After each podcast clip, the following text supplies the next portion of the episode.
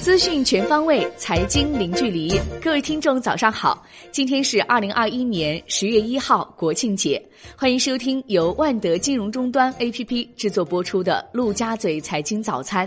首先来关注热点聚焦：中国九月官方制造业 PMI 为百分之四十九点六，低于上月零点五个百分点，降至临界点以下。另外，九月财新中国制造业 PMI 上升零点八个百分点至五十。证监会发布首次公开发行股票并上市辅导监管规定，积极为全市场稳步推进注册制改革创造条件。规定明确，辅导期原则上不少于三个月，辅导验收不对辅导对象是否符合发行上市条件做实质性判断。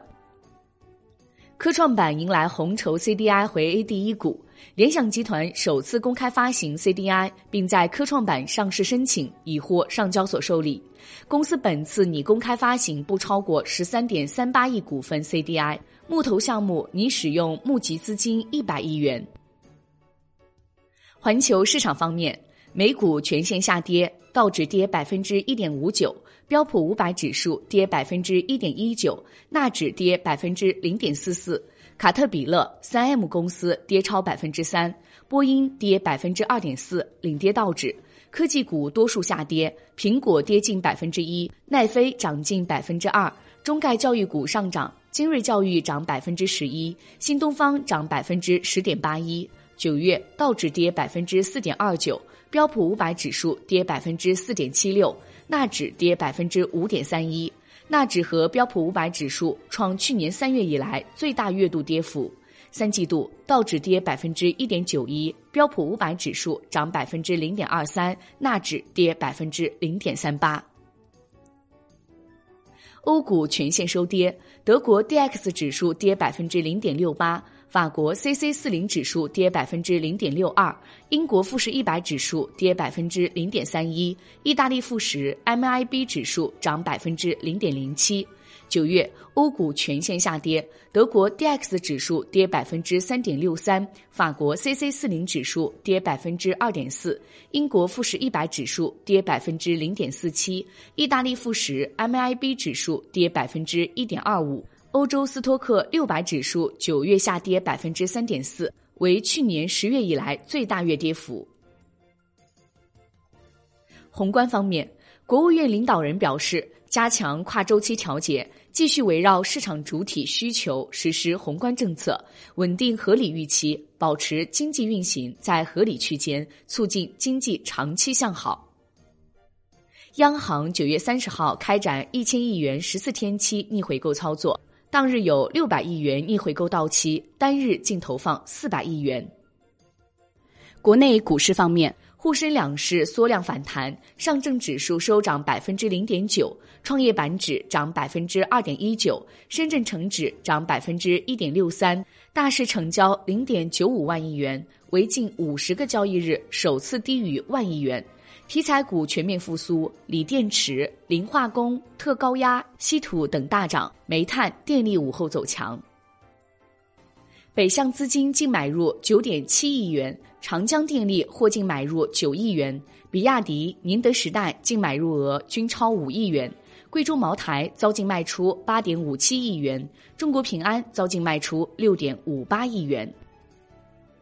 恒生指数收跌百分之零点三六。恒生科技指数跌百分之一点二六，科技板块跌幅居前，阿里巴巴跌逾百分之四，领跌蓝筹，地产、核电、有色、燃气股逆势走强。北京金融法院受理十一名原告共同起诉被告乐视网贾跃亭等二十一名被告证券虚假陈述责任纠纷一案，同时确定权利人范围条件。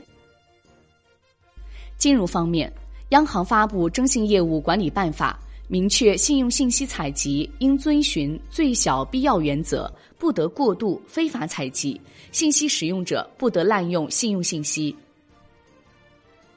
央行辟谣，将对全国地区各大银行展开个人储蓄用户排查业务，并称已就造谣传谣行为向公安机关报案，将依法追究相关责任。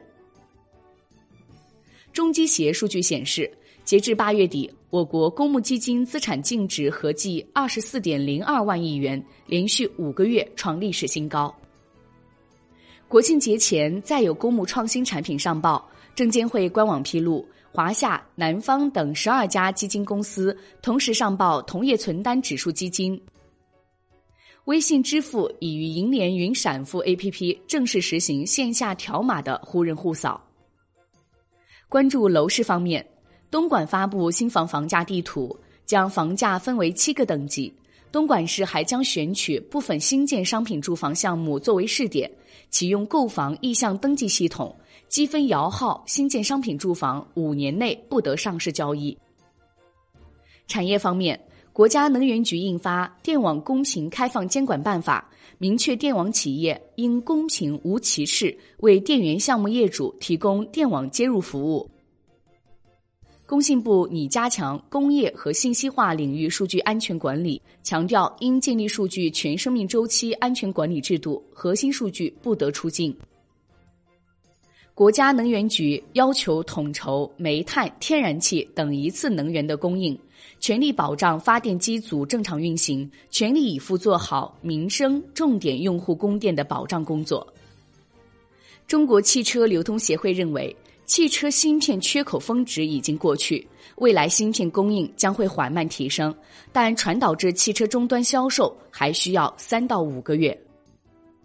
海外方面，美国财政部长耶伦表示，他支持取消联邦债务上限，并称其对美国人信心及美国信用产生极具破坏性的威胁。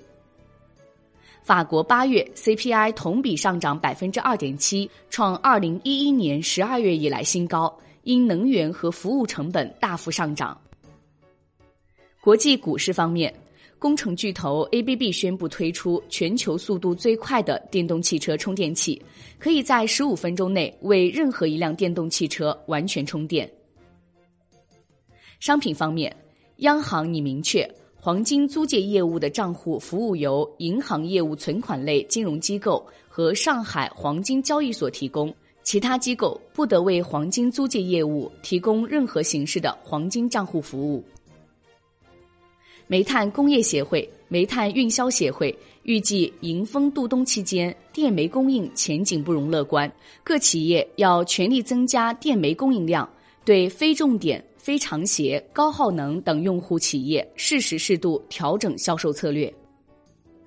工信部下达二零二一年度稀土开采冶炼分离总量控制指标，分别为十六点八万吨、十六点二万吨。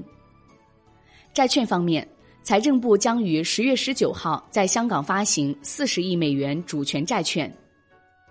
最后来关注外汇方面，在岸人民币对美元十六点三十分收盘报。六点四六二六，较上一交易日涨五十四个基点，人民币对美元中间价报六点四八五四，调贬一百九十二个基点。